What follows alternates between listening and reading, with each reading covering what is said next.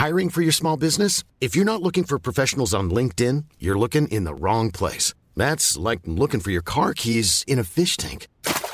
LinkedIn helps you hire professionals you can't find anywhere else, even those who aren't actively searching for a new job but might be open to the perfect role. In a given month, over 70% of LinkedIn users don't even visit other leading job sites. So start looking in the right place. With LinkedIn, you can hire professionals like a professional. Post your free job on linkedin.com/people slash people today. Cette émission vous est proposée avec la glorieuse participation de Geoffroy Husson, Samuel Frechet, Ézéchiel Fernandez, Muriel, Timo From Paris, Pierre, Olivier Faquet, Sébor 91, Tech2Tech FR et Bertrand Soulier. Bonjour à tous et bienvenue sur le Rendez-vous Tech, l'émission qui explore et qui vous résume de manière compréhensible toute l'actualité tech, internet et gadgets.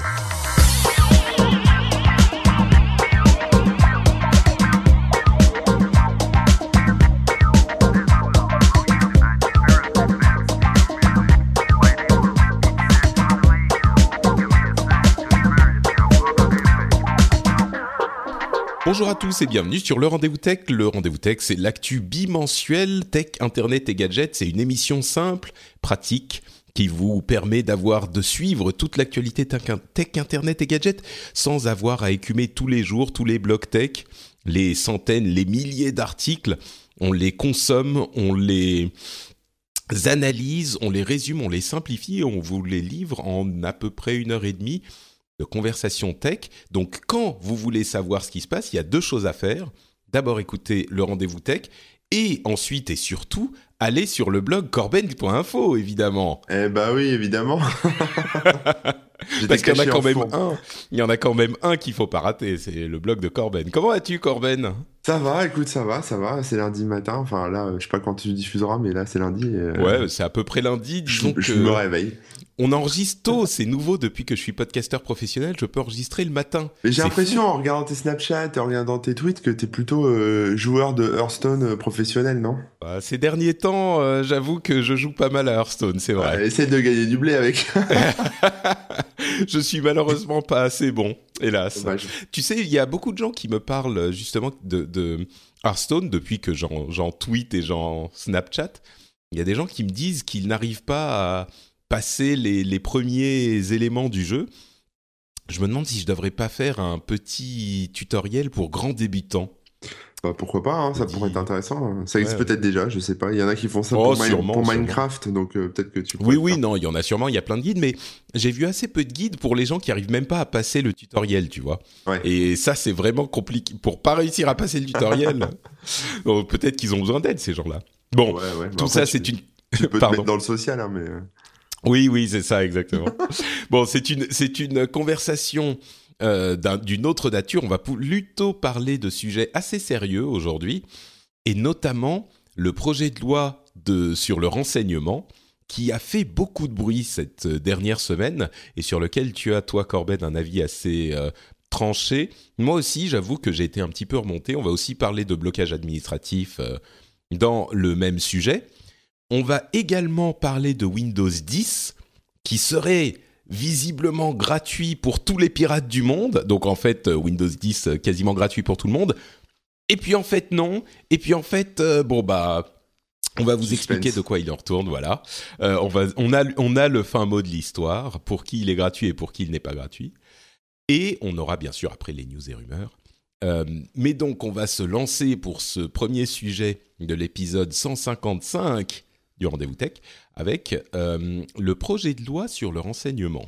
L'entrecôte de, de l'émission. Mmh. on commence direct avec le, direct. le gros morceau. Ok, ok. Euh, comme je le disais, c'est un projet de loi. Je pense que la plupart d'entre vous en a entendu parler.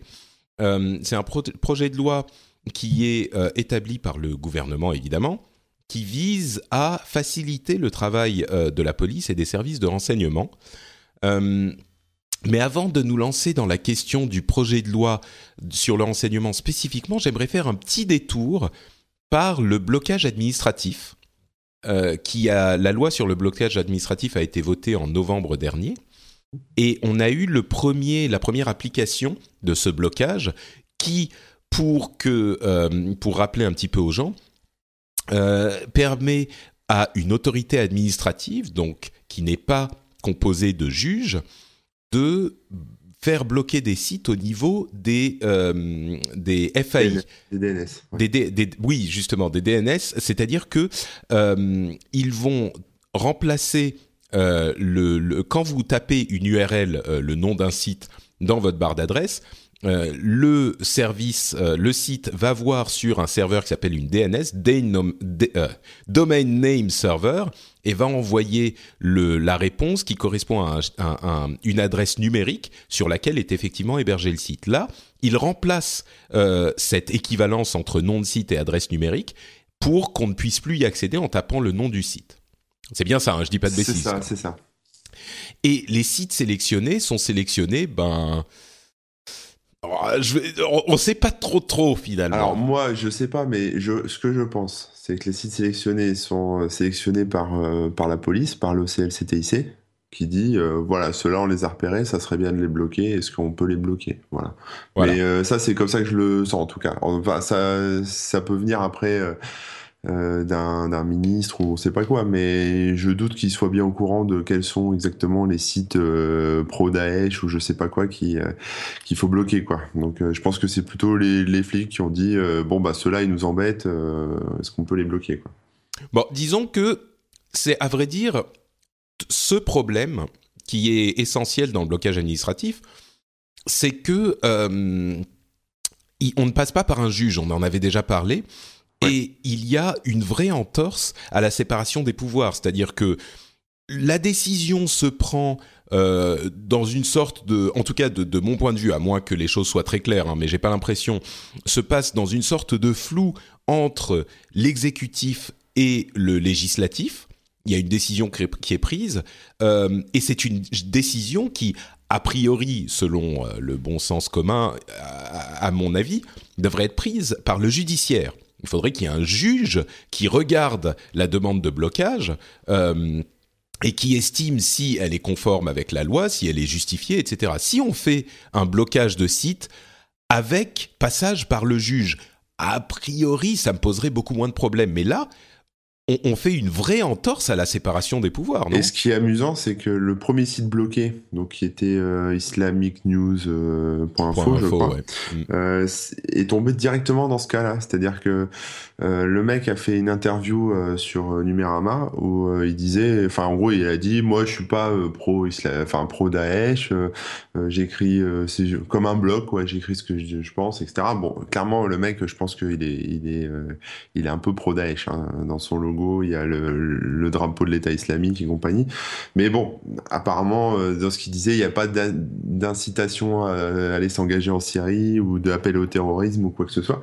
Euh, bon, peu importe. Mais de toute façon, du coup, ça levé pas mal. Ce qui était amusant, c'est que ça a levé pas mal de discussions entre journalistes ou entre gens qui étaient sensibles sur le sujet, où les mecs se disaient mais si regarde, c'est un terroriste, euh, il a le drapeau dans son titre, euh, regarde ce qu'il raconte, c'est un terroriste. Et l'autre dit bah non, euh, c'est la liberté d'expression, c'est juste un logo, il raconte ce qu'il veut, tant qu'il il appelle pas au terrorisme, c'est c'est bon quoi.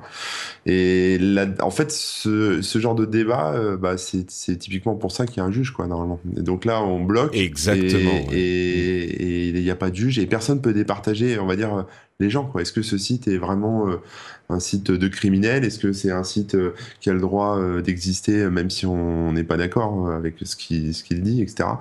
voilà, c'est un peu, c'est un peu compliqué. Et seul un juge aurait pu départager le truc. Et ce qui m'étonne encore plus, c'est que le webmaster de ce site apparemment, euh, il n'est pas du tout planqué. On sait qui c'est. Euh, il est, euh, il est en France ou en tout cas en Europe. il n'y a pas de. Et je comprends pourquoi, si son site était vraiment si terrible que ça, pourquoi il ne serait pas condamné en prison, attaqué, enfin, peu importe, mais qu'il n'y ait pas une procédure. En tout cas, en tout cas, on la connaît pas. S'il y en a une, on ne sait pas. Mais le mec s'est exprimé librement. Il pas l'air. ça n'avait pas, pas l'air pour lui. Enfin, ça n'avait pas l'air de craindre pour lui plus que ça. Donc je trouvais ça un peu bizarre qu'il bloque comme ça. Bah, c'est, à vrai dire, ça pointe du doigt, et c'est marrant que ça le fasse déjà avec les premiers, la première vague de blocage, euh, parce que c'est, c'est, bon, il fallait s'y attendre, mais il y a euh, un article, et il y en a eu plusieurs dans la presse anglophone. Euh, euh là, je, je, pensais à ce, un article de TechDirt qui disait euh, French government starts blocking websites with views the government doesn't like. Et ça, ça pointe du doigt quelque chose de très important. Ça se traduit, le gouvernement français commence à bloquer des sites euh, qui expriment des, vues, des opinions que le gouvernement n'aime pas.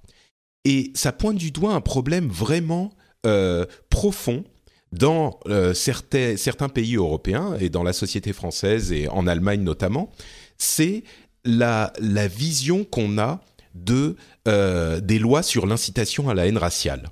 C'est-à-dire que pour nous, le fait de bloquer des opinions ou d'interdire des opinions euh, qui ne nous plaisent pas finalement parce qu'elles sont euh, inacceptables, euh, je mets des guillemets autour d'inacceptables, c'est quelque chose d'assez naturel. Et on l'a presque intégré à notre système de pensée.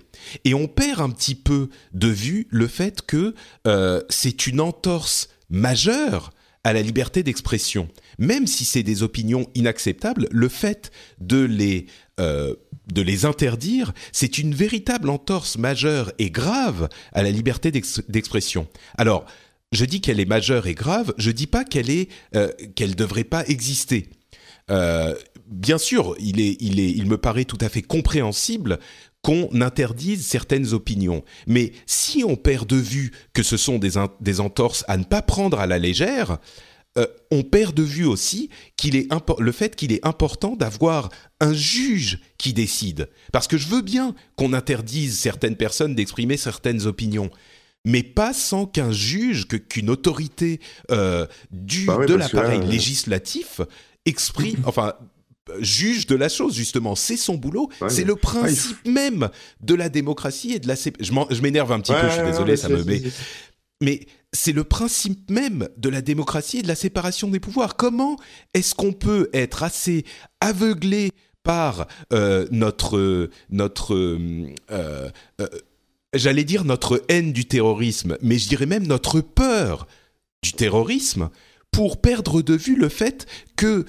la, liberté d'expression, enfin que effectivement les lois sur l'incitation à la haine, raciale sont une entorse à la liberté d'expression, et les principes de la séparation des pouvoirs. Ça me paraît assez hallucinant cette histoire.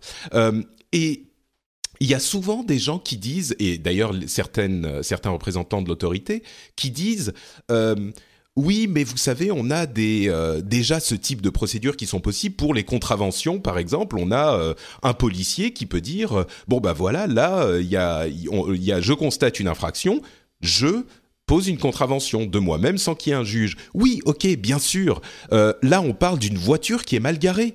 On parle pas d'un des fondements de notre démocratie qui est la, liberté d'expression. On peut pas euh, si on peut à la limite accepter qu'un policier juge de lui-même d'une infraction quand on parle d'une voiture mal garée ou de quelqu'un qui traverse en dehors des clous, euh, ou de quelqu'un qui dépasse la limite de vitesse, qui peut être relativement objectif, je sais qu'il y a des débats, mais enfin bon, euh, c'est quand même quelque chose de, de quantifiable. Là, sur euh, la question de la liberté d'expression, c'est pas une voiture mal garée, merde. Il faut l'intervention d'un juge absolument. Donc voilà, ce blocage administratif qui était qui a été voté déjà en novembre, donc c'était avant même les attentats de Charlie Hebdo, euh, me paraît euh, pour le moins, j'essaye de me tempérer et de rester objectif et de pour le moins problématique quoi pour toutes ces raisons. Ouais. Écoute, bon. t'as bien résumé le truc. Non, mais moi, moi, j'arrive même pas à concevoir, enfin, le, le, truc quoi c'est à dire que là par exemple pour ce pour ce fameux site mais même pour les autres hein, je j'ai pas été les voir hein, je sais pas ce qu'il y a dedans mm. mais euh, on peut pas on peut pas euh, décider de la vie ou de la mort d'un site et d'un mec euh, enfin de brider là ou de, de stopper la liberté d'expression d'un mec sans avoir des, des, vraies preuves, sans avoir une liste de, de, choses à présenter. Et là, on sait rien, on n'a rien vu. Alors, peut-être que oui, les, les, flics ont toutes les raisons du monde de bloquer ce mec, etc. Bien sûr. Mais et le problème avec ce, ce début de, de truc là, c'est que bah peut-être que là, si demain je fais un article sur l'État islamique et que je mets un drapeau du Daesh, euh, même si c'est anti-Daesh ou quoi que ce soit, euh, bah, peut-être que les mecs vont même pas réfléchir, vont voir le drapeau, ils vont bloquer mon site. Ou, euh, bon, ça je pense pas. Là, t'exagères un non, petit non, peu. Mais, après, ça peut dériver. on parlait du, je parlais hier du, du piratage. Peut-être que cette loi sera dérivée si, si, si tu tu télécharges un truc, euh, bah ouais, peut-être que je vais parler des mules euh, sur mon site, euh, bon, c'est vieux maintenant, mais de BitTorrent sur mon site. peut-être qu'ils vont se dire, ah, bah ce site-là, il présente des techniques pour télécharger les machins, allez, on le bloque, tu vois. Ça peut être n'importe quoi, hein, c'est, après, ça peut dériver. Et puis si on se retrouve un jour, malheureusement, avec avec un gouvernement euh, qui, euh, qui aime bien les dérapages, euh, comme ça pourrait arriver. Et on pourrait se retrouver assez vite avec des tas de sites bloqués, que ce soit opposants politiques ou, ou n'importe quoi. Mais même sans forcément que ça soit connu, reconnu ou quoi que ce soit. C'est juste ça tombe dans un trou, ça disparaît, personne n'est prévenu. Bon là, il y a la main rouge, la fameuse main rouge en, qui arrive en fait quand vous allez sur le site, il y a une espèce de grosse main rouge qui va être retirée parce qu'apparemment elle fait polémique. Cette main rouge, j'ai pas lu exactement pourquoi, mais c'est tout un symbole la main rouge. Ça doit ah être un truc. Euh, j'ai pas vu non plus. Ça doit être un truc genre euh, comme euh, la main noire ou je sais pas les communistes ou je sais pas, mais bon bref, c'est c'est tout un symbole qui C'est vrai que c'est vrai que le gros problème, c'est que la question de qui peut dire quoi c'est une question qui est importante et qui est grave et qui, à mon sens, ne peut pas être laissée euh, à la merci d'un gars dans un bureau, quoi. Je sais que je caricature, mais c'est pas euh, Jean-Jacques dans le bureau de tel ministère ou de telle autorité administrative qui peut décider. Bon ben toi euh, t'as le droit de dire ça, toi t'as le droit de dire ça. Il faut s'assurer que cette décision soit prise en, accord, en, accordance, j'invente des mots, avec les lois. enfin, Bon, bref, euh, et c'est pas et c'est pas un, type dans un bureau de décider si c'est euh, si c'est en accord avec les lois ou pas. C'est pas, enfin c'est un juge, c'est exactement c'est la définition du boulot du juge. Enfin bon, bref, c'est et effectivement tu fais une une extension de la question par rapport à euh, aux dérives possibles plus tard mm. euh, et c'est sûr que c'est toujours un terrain hyper glissant genre euh, voilà s'il y a telle partie qui arrive au pouvoir on va se retrouver avec tel blocage de tel truc mais c'est pas Enfin, ça, ça, pourrait arriver, disons, on pourrait en débattre, mais c'est surtout une fois que le système est en place et accepté. Oui, Daesh, machin, on se dit, on est tous plus ou moins d'accord pour dire oui, mais on a tout, on sait que ce genre de truc a tendance à s'étendre un petit peu et euh, bien sûr ça va pas être parce que euh, un tel a parlé d'un truc qui ne plaît pas au gouvernement a priori ça serait ça serait un peu gros ah ça se mais, un peu oui. voilà mais par contre euh, des questions qui sont de, de contrefaçon de piratage de machin de trucs et puis Enfin bon, c'est vraiment une pente hyper glissante et hyper dangereuse. Donc bon, je pense qu'on a assez résumé la chose. On va passer à une autre pente qui est également euh, hyper glissante, qui est la question du projet de loi sur le renseignement, dont on ne sait pas encore tout. Hein, euh, je, je me trompe pas, Corben, on n'a bah, pas lu le texte. Hein. Ils ont, si ils ont balancé un, un brouillon euh, et et je pense qu'avec les réactions qu'il y a eu, euh, ils vont faire un peu le ménage dans leur brouillon et on aura un truc un peu plus définitif là euh, cette semaine, je pense. Donc euh, Alors, voilà, les idées là, que, enfin les, les trucs qu'on va, dont on va parler maintenant, c'est sur ce brouillon. Après, est-ce que ça sera proposé officiellement? Je sais pas, mais on verra. Bah, ils ont convoqué tout un tas de hein. blogueurs, tout un tas. De... Mais il y a eu une petite levée de bouclier, ce qui me, ce qui me rassure un petit peu quand même, parce que ce projet de loi est est hyper inquiétant. Et, franchement, j'ai tendance à être mesuré. Hein. Vous me connaissez, euh, chers auditeurs, j'ai pas tendance à m'emporter euh, à, à, tout bout de champ. Et généralement, quand je m'emporte, je, je, tempère ensuite mon opinion parce que j'essaye de trouver les euh, arguments qui contreraient mon, mon, mon argument initial. euh, mais là, franchement, je suis vraiment inquiet parce que il y a plusieurs éléments à ce projet de loi. Il y a effectivement le brouillon, mais franchement, ça reste un petit peu flou parce que même dans le brouillon, on a des, euh, des, des, éléments qui sont pas euh, clairs qui, ne définissent pas exactement certaines choses. Euh, la première partie, c'est une partie qui est censée rationaliser les outils qu'utilisent déjà les services de police et de renseignement, les, les outils euh, euh, pas d'espionnage, mais euh, d'écoute. Euh, de... c'est les micros qu'on met chez toi, les caméras qu'on met chez toi, les trackers GPS dans la voiture, ce genre de trucs, quoi. Les, les, mais les outils, enfin les logiciels de tracking qu'on installe à ton insu sur ton ordinateur ou ton téléphone. Keylogger, tout ça. Voilà, ce genre de choses. Et il y a une bonne partie de ces outils qui sont utilisés aujourd'hui en dehors du cadre légal, on va dire. Euh, bon, dans, dans, un cadre un peu qui, flou. qui, sont voilà un petit peu flou et qui serait légalisé suite à cette loi.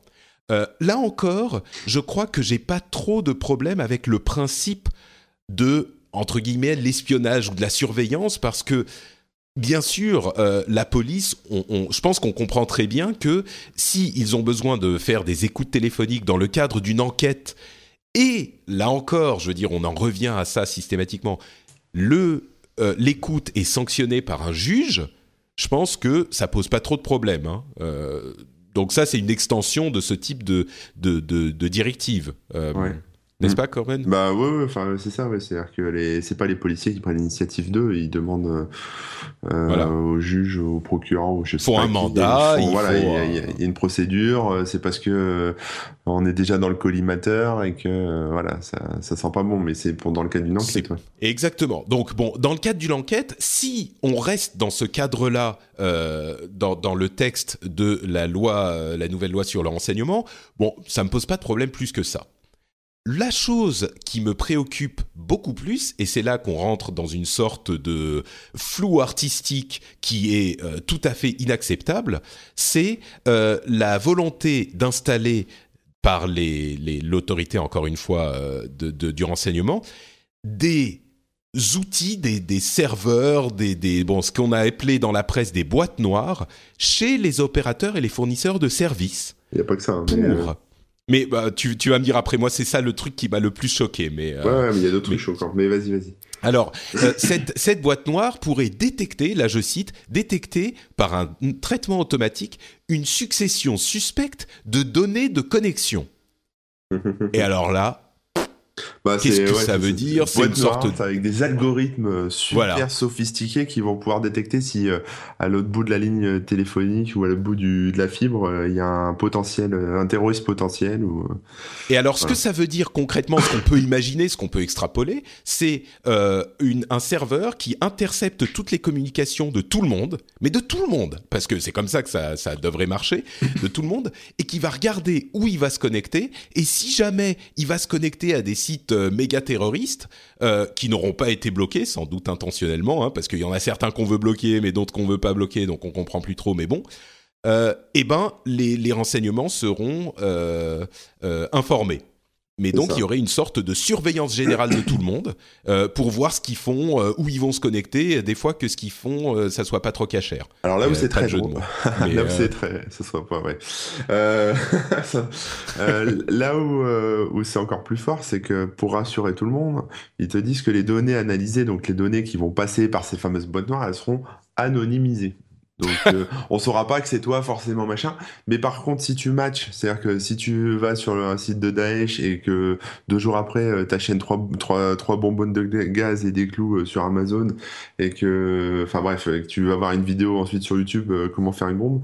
Bon bah voilà, si, si ça, c'est ça match, euh, après tu, tu vas te retrouver avec des, enfin les mecs vont devoir désanonymiser tes données. ce qui est très Donc, très drôle. Ce qui est très drôle parce que des données anonymes qu'on peut ne plus rendre anonymes, c'est qu'elles sont pas anonymes à la base. Enfin voilà, c'est Exactement, c'est que c'est pas anonymisé. euh, c'est on- pas anonymisé du tout. Sinon on pourrait pas retracer le truc. Voilà. Donc, c'est- mais la, la, la donnée effectivement anonymisée, c'est un truc pour faire, euh, pour rassurer les gens qui ne comprennent pas les aspects techniques, parce que à partir du moment où tu peux désanonymiser, ça veut dire qu'elles sont pas anonymisées. Alors tout le monde n'a pas accès, c'est pas un, un fichier texte euh, en clair euh, stocké sur le serveur, ok. Mais il n'empêche, c'est pas anonyme. Si tu peux désanonymiser, c'est pas anonyme. voilà. Euh, Il y, a d'autres euh, points spécifiques qui t'avaient Ah bah il y en a d'autres. Il y a l'utilisation par exemple euh, de, de ce qu'on appelle des IMSI, des IMSI catchers. Donc en fait c'est des espèces- c'est Mm. comme des boîtes noires sauf que c'est pour les mobiles. C'est-à-dire que je mets ça par exemple sur la place du marché et Ouais. j'intercepte toutes les communications euh, qui passent donc texte et voix et compagnie qui passent dans une dans un rayon de plusieurs centaines de mètres voire kilomètres. Et, là-dedans, je peux, voilà, la, police a accès à toutes les toutes les infos, quoi. Donc ça, c'est un peu aussi de la c'est un peu du, du DPI aussi, quoi. On collecte tout et après on fait le tri. Donc c'est un peu moche. Il y avait aussi. C'est de la surveillance de masse, quoi. C'est de la surveillance non euh, ciblée.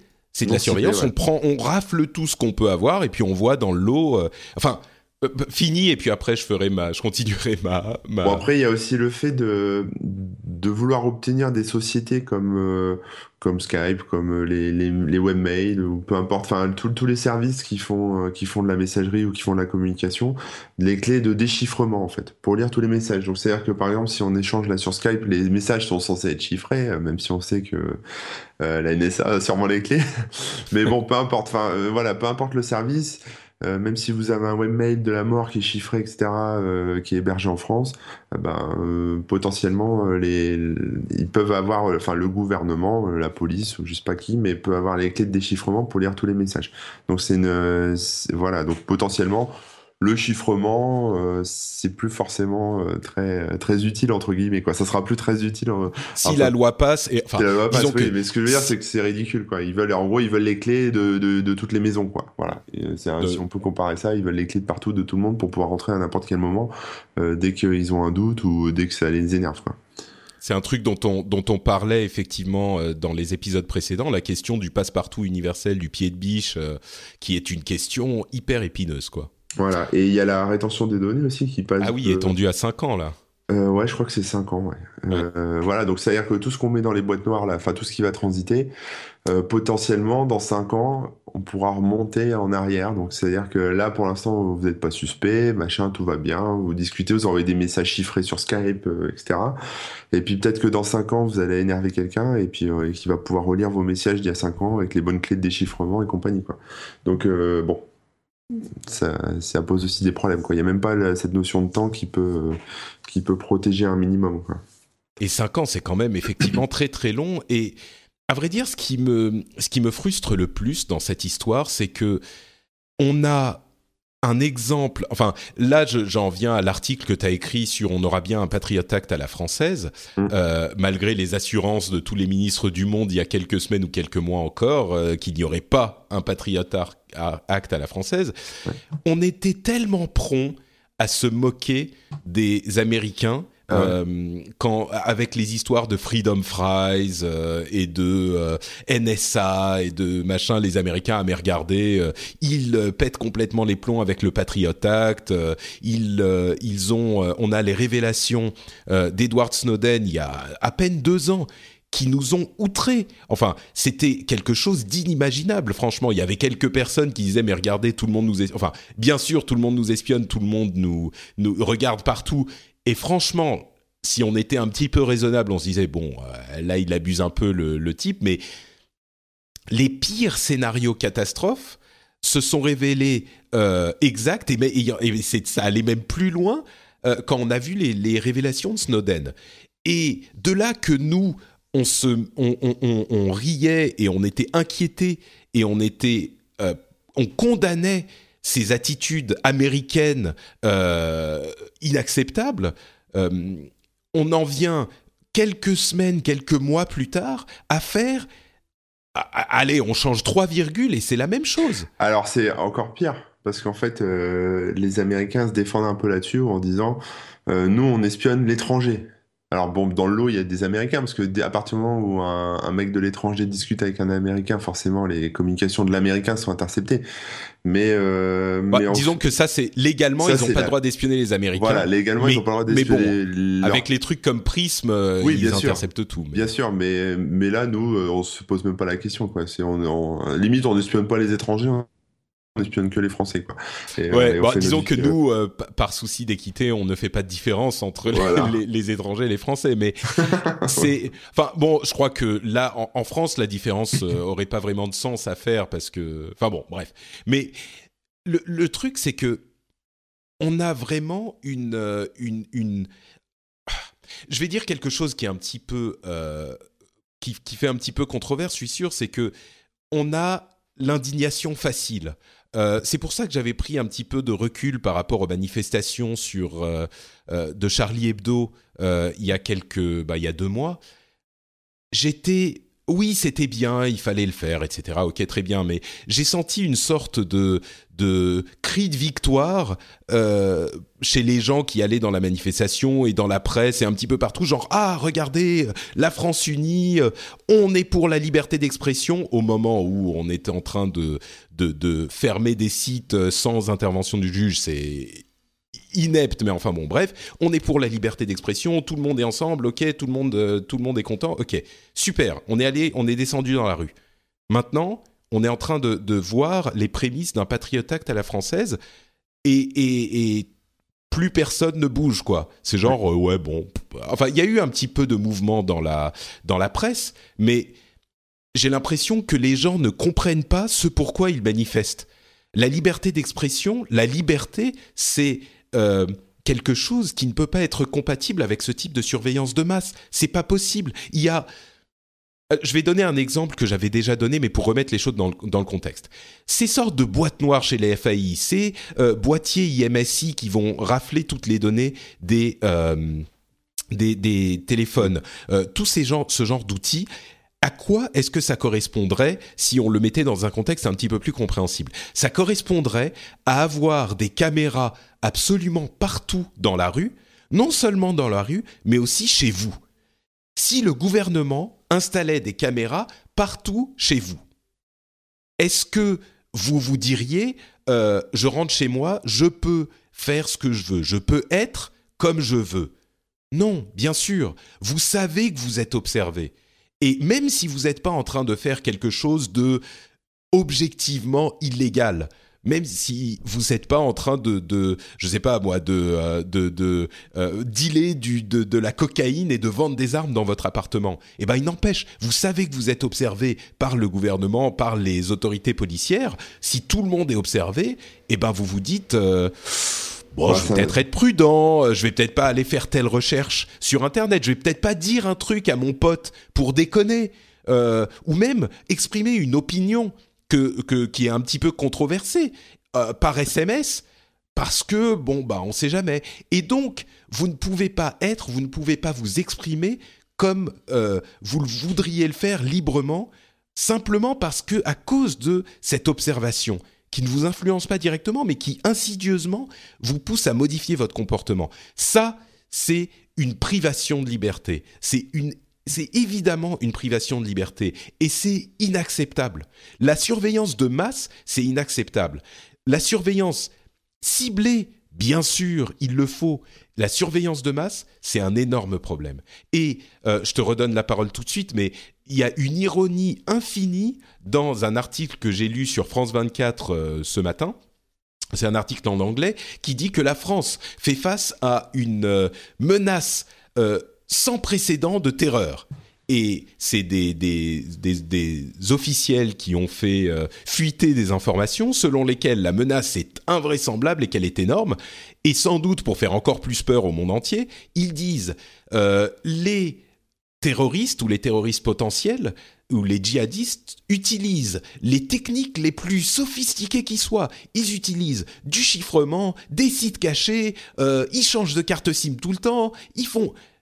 Et donc ils sont en train d'expliquer à quel point ils sont techniquement euh, sophistiqués et que donc a priori même si on, enfin, ils utilisent des, logiciels de chiffrement qui n'auront pas de clés disponibles parce que c'est des logiciels de chiffrement euh, qui sont effectivement sécurisés et qui sont pas ni euh, Gmail, ni euh, iMessage, ni Hangouts, ni ce genre de trucs. pour lequel le gouvernement n'aura jamais de toute façon les clés de chiffrement, et donc cela, on ne pourra pas les attraper par cette méthode, par la méthode de surveillance de masse. C'est uniquement avec des surveillances ciblées, spécifiques, du social engineering, euh, des logiciels espions, ce genre de choses, qu'on pourra les attraper. Donc la surveillance de euh, masse, au final, elle ne sert qu'à observer les gens. Je schématise un tout petit peu, mais je grossis le trait. Les, mecs partent du principe que, en tout cas sur le territoire français, euh, ceux qui, qui préparent des attentats ou qui, qui font un, peu comme ce que ce qu'ont fait les, les frères etc. Là, c'est pas non plus des, c'est pas non plus des des super euh, super intello quoi. Donc euh, ils utilisent des SMS, ils utilisent euh, tu vois, ils ils ont pas forcément la, technologie de pointe voilà, c'est des cellules, c'est des trucs comme ça, ils sont un peu un peu Ouais, mais tu crois pas que tu crois pas que à partir du moment où les les la surveillance de masse sera généralisée, ils vont se mettre à utiliser du PGP, du logiciel de chiffrement euh, qui n'est pas contournable justement? Ou peut-être, ou alors ils vont juste euh, aller boire un verre quelque part et puis se voir en live et puis personne n'écoutera. Mais euh, oui, oui, peu importe. De toute façon, il y aura toujours, c'est toujours le jeu du chat à la souris et c'est toujours, c'est toujours la souris qui trouve la meilleure planque. voilà. Mais bon, c'est ouais, c'est. À vrai dire, moi, ce qui me, ce qui m'inquiète encore plus que, que tout ça, c'est que si on prend un tout petit peu de recul, encore une fois, euh, pour moi, le but du, si on, réfléchit presque à un niveau philosophique, le but d'un terroriste, c'est quoi? Un terroriste, c'est, enfin, une action terroriste, c'est une action euh, qui ne peut pas euh, engendrer des dégâts physiques ou matériels ou, ou enfin, effectifs suffisants pour euh, réduire la, capacité offensive d'un pays. C'est-à-dire que tu peux pas, quand si es terroriste, c'est parce que tu peux pas faire une guerre euh, conventionnelle à un pays que tu veux euh, attaquer. Tu, peux, tu n'as simplement pas les moyens physiques. Bah, les terroristes, ils n'ont pas des, une armée, des, des, des, tanks, des chars, des, des. Enfin bon. Donc leur arme, c'est dans le nom, c'est la terreur ils, ils peuvent pas tuer suffisamment de Français pour euh, faire une attaque militaire, donc ils vont faire des attaques ciblées qui vont nous terrifier. Pourquoi? Pour que sous l'influence de la peur, on, euh, on change, on, on, perde ce qui fait notre identité, notre âme, notre, euh, notre liberté. Et le pire, c'est que à la fois euh, les attaques du World Trade Center et les attaques ici euh, de Charlie Hebdo et les, menaces qu'on a euh, en France semblent être en train de réussir. Enfin, c'est terrible. On est en train d'engendrer des outils, des actions de surveillance de masse qui réduisent ce que ça veut dire d'être français, de vivre dans la démocratie, de vivre dans la liberté. Enfin, ils sont en train, je sais pas, moi ça me, ils sont en ah train de bah, réussir quoi. Ouais, c'est ça, c'est ça, c'est ça, c'est ça. Mais ce qu'il faut voir aussi, c'est que c'est pas, enfin, le, alors moi, tu vas, tu vas encore dire, que je suis un parano, hein, mais euh, le, ce projet de loi, il est prêt depuis un moment, ou en tout cas, il est en brouillon depuis un moment. Mm. C'est pas forcément euh, non plus. On prend le terrorisme toujours encore en prétexte, mais l'idée, c'est juste euh, de pouvoir euh, filtrer tout le monde et voir ce que tout le monde fait pour euh, détecter effectivement des, criminels potentiels ou des gens qui sortiraient du rang. Et, après, le, truc, c'est qu'après, tu vois, c'est si tu, j'avais vu une analogie un peu marrante, bon, toujours avec la, précédente guerre, mais par exemple, les, mecs qui faisaient, enfin, les résistants, les résistants français, alors, alors d'un point de vue allemand, c'était des terroristes. Ils faisaient sauter des, des trains, ils, faisaient, ils tuaient, mm. des, ils tuaient des, des, nazis et compagnie. Donc euh, voilà, c'était des terroristes, mais c'est quand même des mecs qui ont aidé à la libération de la France. Euh, avec un système comme ça, on peut plus être euh, entre guillemets euh, résistant. On peut plus, on peut plus se, se battre pour, pour, pour un truc qui, qui, est juste, quoi. Parce que finalement, on est tous transparents, on est tous en slip, on est tous analysés. Et à partir du moment où on pense à un truc, de toute façon, enfin, rien, que les requêtes qu'on tape sur Google, c'est ce qu'on a dans la tête, c'est ce qu'on a dans le cerveau. Donc ça se passe entre Google et nous, mais s'il y a le gouvernement qui regarde le truc, euh, bah il y a Google qui est au courant, il y a le gouvernement qui est au courant, et puis bah nous, mais c'est vraiment ce qu'on a dans la tête, quoi. La moindre question, le moindre truc qu'on se demande, qu'on se pose de comment ça marche, etc., qu'on n'oserait même pas demander à son voisin ou ou à n'importe qui d'autre de ses amis, on va le taper sur Google parce que Google, euh, voilà, Google a la réponse. Donc euh, forcément, euh, potentiellement, si le gouvernement espionne tout ce qu'on fait sur le net, il en sait beaucoup plus sur ce qu'on a dans la tête que, n'importe qui de notre entourage. Hein. Surtout sur les trucs inavouables ou les trucs sur lesquels on se pose des questions. Ou voilà. Et après, ça peut faire des dossiers, quoi. Hein. C'est-à-dire qu'une fois qu'on a, qu'on sait un peu à quoi vous vous intéressez et, et ce qui vous passe par le cerveau, bah, ça fait des dossiers, quoi. Ça reste 5 ans, là, on peut, on peut s'en servir contre vous à n'importe quel moment. Et puis, c'est pas, c'est pas uniquement. Euh, comment dire C'est pas uniquement la, la, la, problématique de ce truc. C'est pas genre euh, oui, euh, on a, euh, on a, on va avoir machin qui download du BitTorrent par BitTorrent et donc on va le mettre en prison. C'est pas uniquement ça. C'est imaginer oui, c'est les dérives, oui, ça va très loin, oui, machin. Mais imaginez quelqu'un qui euh, a un problème avec un opposant politique ou euh, un opposant euh, qui fait un petit peu trop de bruit ou qui, je sais pas, qui veut gagner un marché quelque part avec une appel un appel d'offres public tu vas chercher un petit peu ces euh, centres d'intérêt, peut-être qu'il y a des trucs un petit peu bizarres, euh, tu fais passer un petit mot discret, tu le fais fuiter à la presse qui va euh, juste pour le mettre, les mettre sur la piste et ensuite ils vont essayer d'enquêter pour découvrir le entre guillemets scandale, bah, ça peut provoquer des, des, des, des, problèmes quoi. Et on va dire oui c'est de la dérive, oui c'est machin on a des, dizaines d'exemples dans l'histoire euh, d'utilisation non enfin qui n'était pas euh, euh, prévu de ce type d'outils. La plus fameuse d'entre eux, la plus célèbre d'entre eux, étant bien sûr les écoutes de l'Élysée euh, de, Mitterrand dans les années 80. C'était le pire, c'est que c'était exactement ça. C'était des outils d'écoute pour but d'enquête policière qui ont été utilisés de manière plus que scandaleuse par le, le un, un membre du gouvernement. Bien sûr, c'était le président, mais on peut pas dire que ça, ça ne peut pas arriver, que ça ne va pas arriver. Donc, il faut le cadrer aussi bien que possible. Et là, on n'est pas du tout cadré, quoi. Ouais. Et ouais. Alors, bon, qu'est-ce qu'on peut faire? Qu'est-ce qu'on peut faire? Parce que là, c'est très bien, on se plaint, on ah gesticule, euh, machin. Bon. Il n'y a pas 36 solutions. Bah, à mon sens, euh, d'une part, on peut en parler autour de nous.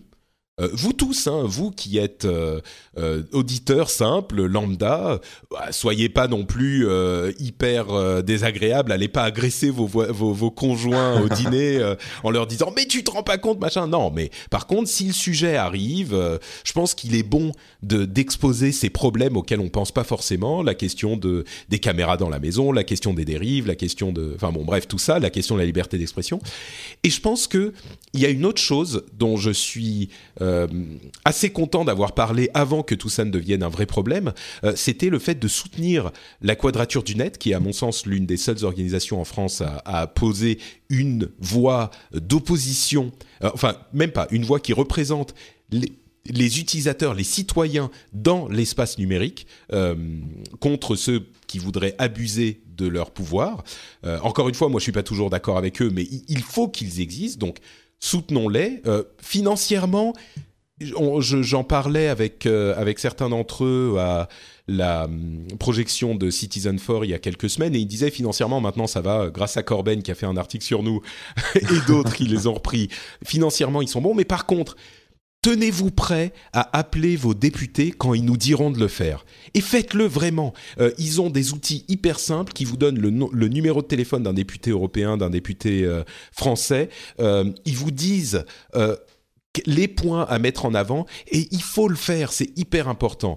Euh, appeler un député pour lui expliquer pourquoi on pense qu'une loi pose des problèmes, ça montre qu'il y a un vrai intérêt et non seulement ça peut lui faire comprendre un truc qu'il n'avait pas compris, mais en plus ça lui montre que euh, euh, c'est les gens qui vont voter pour lui, donc il voit son intérêt hein, dans le truc. Les gens qui vont voter pour lui le surveillent et voient euh, ce qu'il va faire et le jugent en fonction de ce qu'il va voter. Et c'est là encore, c'est le principe de la démocratie. Il faut faire marcher la démocratie. Hmm. Bien dit, Patrick.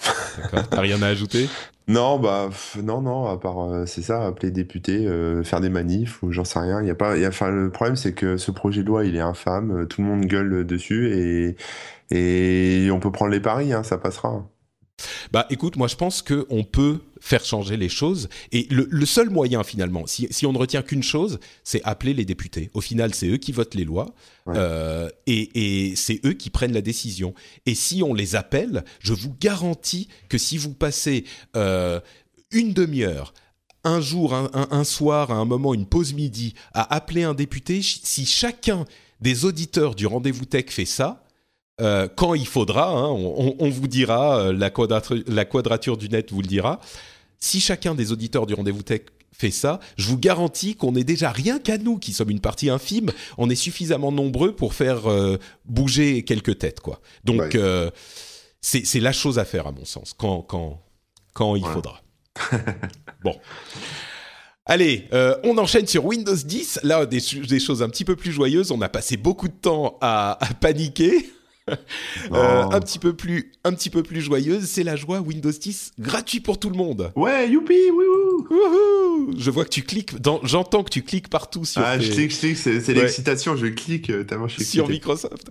bon, tu as, suivi un petit peu l'histoire de Windows 10 gratuit? Ouais, ouais, bah j'ai suivi, oui, ça fait un moment que je suis, mais euh, Windows 10 gratuit, c'est c'est bah, je, je, connais le fin mot de l'histoire donc Patrick je vais pas mais je vais pas bon d'accord tu vas pas spoiler. Alors je te laisse en fait, raconter je te laisse raconter. on sait que Windows 10 est gratuit euh, pour les utilisateurs de Windows 7 de Windows 8 je crois pour Windows XP même. Ils vont passer tout le monde à Windows 10 et là on a entendu dans la semaine euh, une rumeur selon laquelle même pas une rumeur une annonce de Reuters selon laquelle Windows 10 serait aussi gratuit pour les gens qui ont piraté Windows 8 et là on se dit mais euh, mais qu'est-ce qui se passe? Bah, moi, je, me suis dit, moi, je me suis dit, quand j'ai lu ça, je me suis dit, mais euh, c'est une bonne stratégie parce qu'au final, euh, euh, par exemple, ce que fait, bah, c'est ce que fait Apple avec OS X et c'est ce que fait, enfin, je veux dire, l'OS c'est gratos, tout le monde peut, et ça permettrait. Ouais, Apple, tu payes, tu payes quand même ton ordinateur avec, donc. Oui, bien sûr, bien sûr, mais Microsoft a d'autres services derrière à vendre.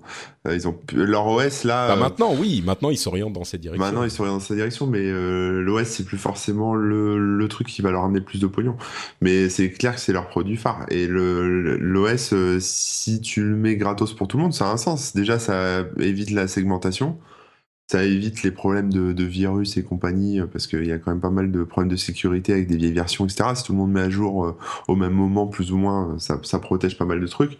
voilà, moi je trouvais c'était une bonne stratégie. Après, Qu'est-ce qui s'est passé? Je te laisse expliquer, Patrick. Bah en fait, euh, on, tout le monde s'est dit oui, euh, c'est pour. Euh, en fait, moi je pensais que c'était uniquement en Chine au départ. Ça me paraissait tellement gros. Je pensais que c'était uniquement en Chine pour donner une, un, un, allez, un, allez, on oublie tout, toute la Chine.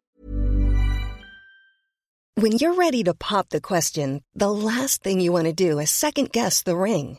At BlueNile.com, you can design a one-of-a-kind ring with the ease and convenience of shopping online. Choose your diamond and setting. When you find the one, you'll get it delivered right to your door. Go to Bluenile.com and use promo code LISTEN to get $50 off your purchase of $500 or more. That's code LISTEN at Bluenile.com for $50 off your purchase. Bluenile.com code LISTEN. Ryan Reynolds here from Mint Mobile. With the price of just about everything going up during inflation, we thought we'd bring our prices down. So to help us, we brought in a reverse auctioneer, which is apparently a thing. Mint Mobile unlimited premium wireless. Ready to get 30, 30, bit to get 30, bit to get 20, 20, 20, bit to get 20, 20, bit to get 15, 15, 15, 15 just 15 bucks a month. So, Give it a try at mintmobile.com/switch. slash $45 up front for 3 months plus taxes and fees. Promo for new customers for limited time. Unlimited more than 40 gigabytes per month slows. Full terms at mintmobile.com. va passer à Windows 10 officiel et comme ça ça sera bien. Euh, d'ailleurs sur Twitter, je crois que c'était l'affreux poète euh, très dignement nommé qui m'a dit ça euh, et je lui dit mais non, c'est que la Chine donc voilà. Et en fait, il semblait que c'était pour tout le monde. Et puis en fait en fait non. ça sera. Il y a un article de Paul Thurrott qui a qui a expliqué que Reuters avait mal interprété un truc qu'avait dit Microsoft et que Windows 10 ne serait pas gratuit pour les pirates. Pas du tout. Et là, on se dit, ah, mais alors, euh, ok, pas du tout. Mais en fait, ah, bon, peut-être un peu. Non, mais Le truc vrai, c'est que euh, les gens qui ont piraté Windows 8, euh, ils ont en fait Windows 8 qui fonctionne avec des restrictions. Ils n'ont pas de support ni de, de y a, y a, ils n'ont pas tous les services Microsoft, mais Windows 8 fonctionne. Il y a des restrictions sur la résolution, je crois, sur certaines choses mais il fonctionne. Et ce qu'on nous dit pas, en fait, c'est qu'en fait, euh, il n'expire jamais ce Windows 10 euh, piraté. Eh bien là, euh, Microsoft va mettre à jour Windows 8 piraté en Windows 10 piraté, c'est-à-dire qu'il va pas tout à coup devenir Windows 10 genuine, ce qu'ils appellent Windows 10 genuine, ça veut dire véritable, mais il va rester Windows 10 non genuine, donc en fait Windows 10 piraté. Donc il sera quand même mis à jour, mais il sera pas mis à jour comme si vous l'aviez acheté. Donc ouais, mais tu vas avoir la pop-up qui va te dire vous avez plus que 30 jours euh, avant de faire la avant de faire l'enregistrement, non? Et après, bah, il va te saouler, quoi. Bah, il te saoule, mais il fonctionne quand même. Oui, oui, mais avec ta version précédente que tu avais piraté, craqué, elle te saoulait pas. Non, mais bon, à mon avis, euh, Windows 10 piraté craqué, tu peux aussi le repirater craqué oui, pour oui, sûr, bien sûr. Non, non, mais en gros, c'est tu vas pouvoir mettre à jour ton, ton Windows piraté en Windows euh, légitime, même si euh, il est il est non activé, quoi. Oui, ça sera un Windows 10 non activé, mais enfin, ils n'ont pas été très précis. Ça se trouve, ça sera Windows 10 limité parce que non légitime. Ouais, peut-être. Et, je suis sûr qu'il y aura des pop-up, qu'il y aura tout ça, mais en fait c'est assez malin quand même parce que euh, ils permettent au parc de Windows 8 parce qu'il est quand même important le parc de Windows 8 piraté, eh ben ils les passent quand même à Windows 10, donc ils pourront dire qu'ils ont une unité d'OS avec une base d'OS installée énorme, euh, parce que même les piratés seront passés sur Windows 10, mais ça sera pas Windows 10 complet quand même. Bah donc euh, c'est malin, quoi. C'est pas bête. Bah, disons que quand ça va sortir euh, officiellement, par exemple, je me mets dans la peau d'un mec qui veut vraiment avoir toujours le dernier truc, qui est pas forcément faux avec euh, mon état d'esprit. je veux dire, je vais, je vais avoir envie de passer mon Windows 8 pirate en Windows 10, en Windows 10, quitte à payer, parce que j'ai pas forcément envie d'attendre une version sans virus sur un site de torrent dans, dans, dans un mois, quoi. Donc bon, il y a peut-être aussi un ça va peut-être convertir quoi c'est ça que je veux dire. Peut-être que les pirates vont devenir des, des gens qui vont acheter leur Windows euh, parce que ça sera super facile. Ils auront juste à cliquer sur update et à payer euh, direct avec leur carte bleue dans, dans l'OS et ça sera plié quoi. Ouais Ouais, ouais, non, t'as raison. C'est tout à fait possible que certains se, se soient convertis euh, aussi. Et puis c'est cohérent avec la politique de Microsoft, comme on le disait, ils vont avoir une base installée énorme. Euh, c'est toujours payant pour les entreprises. Tu disais tout à l'heure que euh, il, le donne à tout le monde, je crois, mais les entreprises devront toujours payer Windows 10, euh, ce qui est une énorme partie de leur business. Et euh, c'est le meilleur de tous les mondes, ils seront présents partout. Et ils ont aussi annoncé, euh, toujours dans cette euh, philosophie, différentes choses, comme par exemple le fait que Cortana, l'assistant numérique, l'équivalent de Siri de Microsoft, sera disponible bientôt sur iOS et Android. Euh, comme une app euh, individuelle, ce qui est surprenant parce que c'est vraiment un produit Microsoft, Microsoft, mais encore une fois, ils essayent d'être présents partout. Euh, et c'est vraiment une, une politique intéressante parce que, comme tu disais là encore, ils ont d'autres services ensuite qui vont vouloir vous vendre et pour pouvoir vous les vendre, euh, ils vous amènent dans leur monde, euh, ils vous donnent la possibilité en, mettant tout le monde sous Windows 10, ils vous amènent dans leur monde en, sortant tout leur, toute leur suite logicielle sur les plateformes concurrentes. Euh, c'est vraiment un, un, mouvement hyper important de Microsoft. C'est très audacieux, quoi. Ouais, bah, puis j'imagine que ton le profil sera en ligne. Enfin, voilà, ça sera. Euh, donc, euh, si je commence à, demander des trucs sur mon PC et qu'après je demande plus ou moins les mêmes choses ou en rapport euh, sur mon Android ou sur mon iOS, bah, peut-être que ça va coller, puisque de toute façon, ça sera sûrement sur le cloud, le cloud magique, le nuage. Le nuage magique de Microsoft Ouais. Bon, euh, d'autres petites news chez Microsoft. Euh, Windows euh, Hello et Microsoft, pardon, Windows Hello et Microsoft Passport.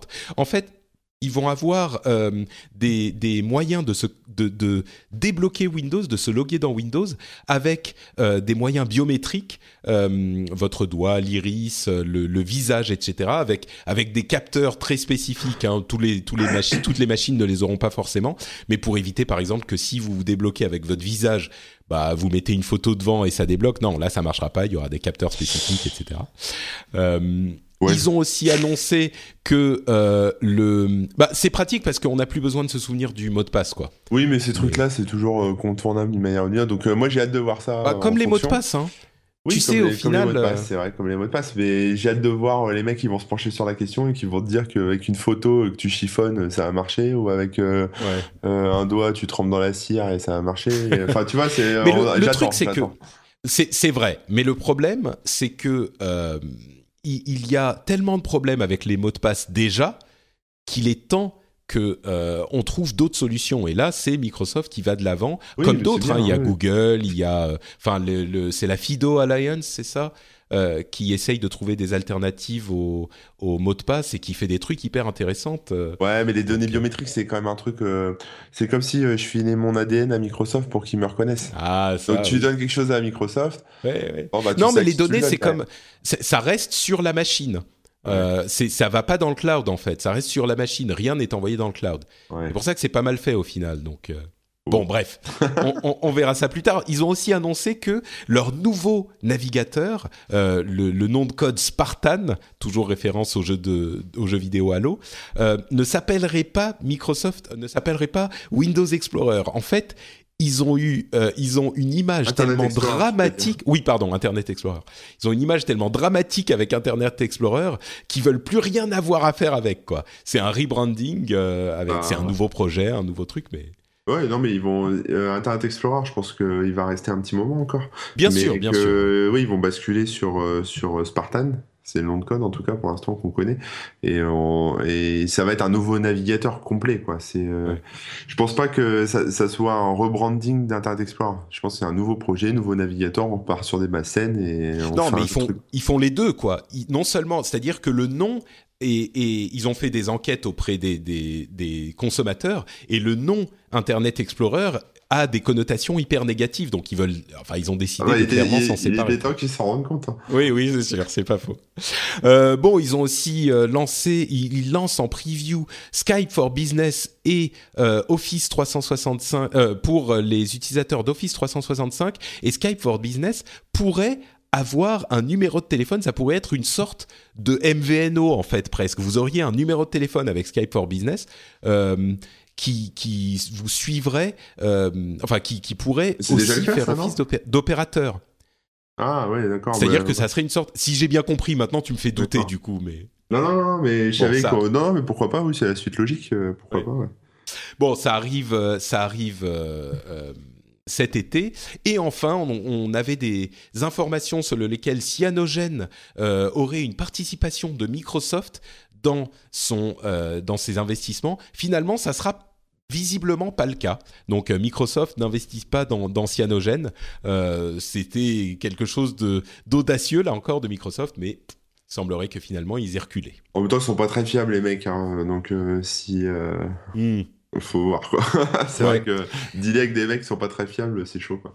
C'est pas faux. On a, euh, il y a des gens qui sont venus mettre des commentaires. Je suis désolé, je me souviens plus du nom de la personne, mais il avait fait un commentaire très intéressant sur Cyanogen euh, et justement le fait qu'il soit pas fiable, le fait qu'il y ait des gros problèmes avec euh, la source de l'OS cyanogène parce qu'il a été développé en logiciel libre à la base euh, et là ils essayent d'en faire une euh, entreprise commerciale et donc ça pose d'énormes problèmes avec qu'ils font du code qui était à la base pas censé être utilisé comme quelque chose de commercial. Et en plus ils sont pas très fiables avec les histoires en Inde et tout ça euh, et avec OnePlus et tout ça donc c'est bon peut-être que c'est pour ça que Microsoft a fait peut-être peut-être. Bon voilà nos deux gros morceaux. Euh, le premier sur les Freedom Frites euh, et le deuxième sur Windows 10 gratuit. J'aime bien Freedom Frites. Freedom Frites Ouais. C'est ça C'est le. Bah, c'est les, les, Freedom Fries du Patriot Act, mais à la française. Ah, d'accord. Okay. Ouais, ok. non, c'est un petit peu compliqué, c'est vrai. Euh, mais bon, moi j'aime bien cette. Non, c'est chouette.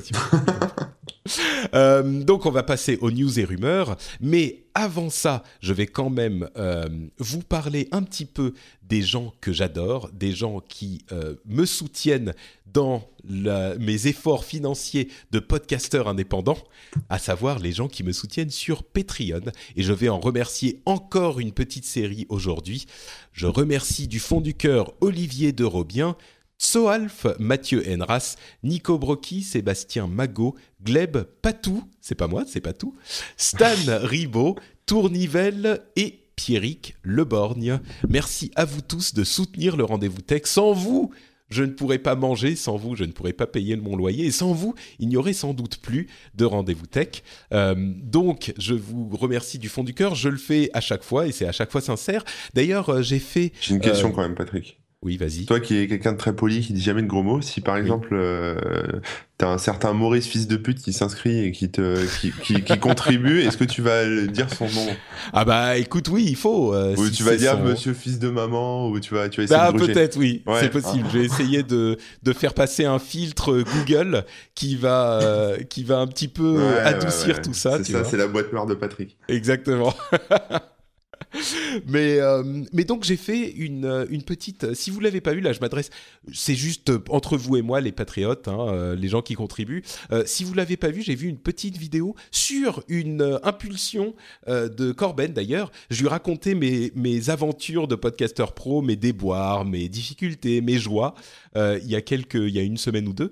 Ah, et je disais, mais c'est Ouais, je l'ai mise. Euh, bah, c'est exclusif aux, aux Patriotes en fait. Euh, c'est sur Patreon. et Corben m'a dit ouais bah tu devrais raconter ça à tes Patriotes. c'est sympa, ça te fait rentrer dans ton dans ton quotidien de podcasteur pro. Donc j'ai fait une sorte de, je passe une mini podcast, un mini podcast vidéo. C'est juste moi devant la caméra qui parle pendant une petite demi-heure et qui vous raconte comment ça se passe tout ça. Donc si vous l'avez pas vu, si ça vous intéresse, bah vous pouvez aller voir sur Patreon. C'est un, c'est bloqué aux Patriotes. Hein. C'est uniquement eux qui ont qui ont droit. je vais être obligé de te donner des sous. Mais ah bah, bah voilà. Bah, il y a un truc dont je voulais te parler et je pense que ça pourrait intéresser les gens. J'en ai pas encore parlé officiellement parce que j'ai pas encore euh, ma liste complète, mais j'ai décidé que tous les mois j'allais filer 50 euros pour la cause. Et alors euh, c'est pas forcément un don euh, à, à, la quadrature ou ce genre de truc, mais je me suis fait une petite liste et j'ai divisé ces 50 euros par 5 euros par tranche, enfin par billet de 5 quoi en gros. Et donc je cherche 10 projets. Donc là j'en soutiens deux. Voilà, ok, je donne 5 euros tous les mois. Mais c'est pas des trucs où j'ai une contrepartie ou quoi que ce soit. Hein. C'est pas des Kickstarter et compagnie. Hein. C'est vraiment, euh, voilà, tel blog qui a un peu de mal, euh, je file 5 euros euh, parce que je l'aime bien. Tel site, là, j'ai filé 5 euros à Stereo Mood parce que j'aime bien ce qu'ils font. Enfin, j'aime bien la musique et compagnie. Et, et, ils ont un peu de mal aussi. Donc voilà. Et donc pour l'instant, ça, je complète au fur et à mesure. Et je me suis fait un petit truc comme ça. voilà. En disant 50 euros, c'est pas grand chose. Et puis ça, ça aide, quoi. Ouais, bah tu sais, c'est un petit peu euh, l'évolution de mon état d'esprit est aussi m'a aussi amené à ce genre de, de réflexion. Euh, je soutiens différents projets sur Patreon notamment. Euh, je soutiens aussi bon bah la quadrature, mais ça j'en ai assez parlé. Je soutiens Wikipédia, mine de rien, ils ont chaque année du mal à, à boucler. J'ai carrément moi un, un, un, truc récurrent mensuel euh, sur Wikipédia. Ouais. Euh, la quadrature, malheureusement, ils peuvent pas faire un mensuel à moins d'une certaine somme et euh, et, et, donc euh, la quadrature, je le fais tous les ans plutôt que tous les mois, mais du coup c'est pas automatique, c'est un peu dommage.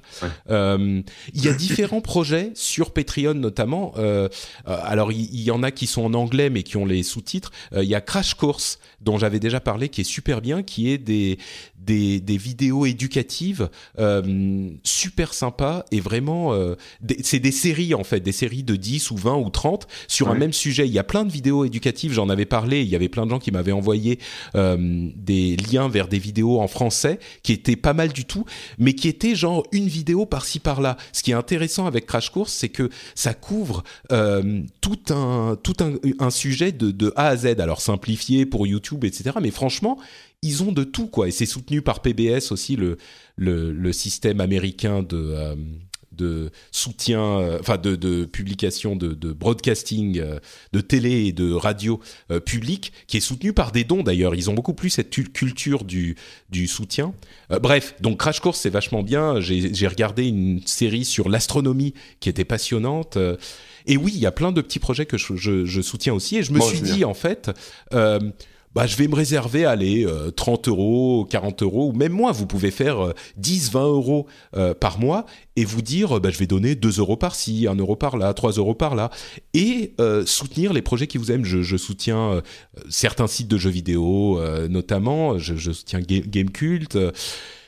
Bon voilà, c'est l'idée de se faire une petite cagnotte qui est pas forcément énorme. Ça peut être 10 euros, ça peut être 5 euros, peu importe. Euh, moi, j'aime bien forcément, hein. c'est de ça que je vis, mais, mais je le fais aussi. Non, c'est bien. Bon, voilà. Très bonne initiative, Corben. Merci, merci. Bon, on passe aux news et rumeurs euh, avec une euh, news de Free qui a révolutionné le monde de... Non, non, ils avaient dit, hein, soyons honnêtes, euh, Xavier Niel avait dit on va faire un, un petit truc euh, et ils ont fait effectivement leur petite conférence il y a deux semaines où ils ont annoncé leur Freebox Mini 4K. Est-ce que tu peux nous dire de quoi il s'agit? Eh bien, une Freebox Mini 4K, c'est une petite Freebox que tu vas pouvoir acheter chez toi sur laquelle il y a Android euh, TV, Android TV, et euh, voilà, avec tous les services Android, tous les services Google, donc tout ce qu'on peut imaginer, quoi, les jeux, les applications, la télé, voilà, etc., etc. Oh, mais c'est super Mais c'est super, c'est génial je te laisse continuer. ouais, bon, ok.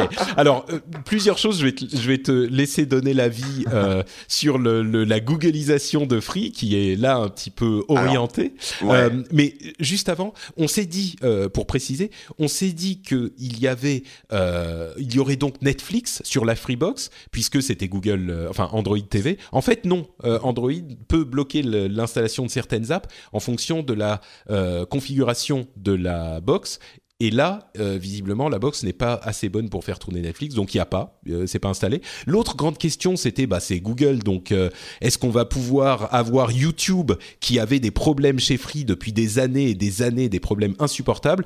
Et ben visiblement, il y aurait eu un accord sans doute financier qui a été trouvé entre Free et Google pour débloquer la situation YouTube en coordination avec cette euh, Freebox euh, Google TV, enfin Android TV. Donc il y a bien un accord euh, trouvé avec Google, ce qui est un petit peu... Bon, on connaît pas les détails, mais il y a un accord. Et YouTube tourne enfin, normalement, tourne correctement chez les abonnés Free après trois ans. C'est ça. Bon, voilà pour la et évidemment elle est en 4K. Le seul problème c'est que le 4K c'est pour la télé, mais en même temps il n'y a pas le, le, DVR, il n'y a pas le, le, lecteur de Blu-ray qu'il y a sur la Freebox. Non, qu'est-ce que ça veut dire qu'il faut pour la euh, c'est pour la Non, la 4K oui bien sûr, mais je veux dire la mini 4, la Freebox en question, on la branche sur la télé, mais c'est en plus du coup de la Freebox euh, classique parce que si on veut le lecteur de Blu-ray, le DVR et Enfin, bah, je sais pas très bien à quoi elle sert. C'est sur une deuxième télé ou je sais pas. Bref. C'est ça, ouais, ça peut marcher sur une deuxième télé et voilà quoi. Mais il n'y a pas vraiment de, enfin, il y a pas vraiment d'intérêt. Enfin, en tout cas, moi, je vois mon niveau. Alors les gens trouvent ça génial parce que je vais, je vais, je vais partir sur mon délire. Hein. Tu vas-y, vas tu vas m'arrêter. Mais c'est bien. Euh, une Android TV pour ceux qui aiment, c'est très bien. Mais alors moi, ce qui me gêne là-dedans, c'est deux choses. Déjà parce que euh, Free, euh, ils sont connus pour être un peu, allez, on est on est les Gaulois, on emmerde les autres, on fait notre truc nous-mêmes. Euh, euh, Google, c'est les méchants, euh, ils nous font chier avec les tuyaux, etc., etc.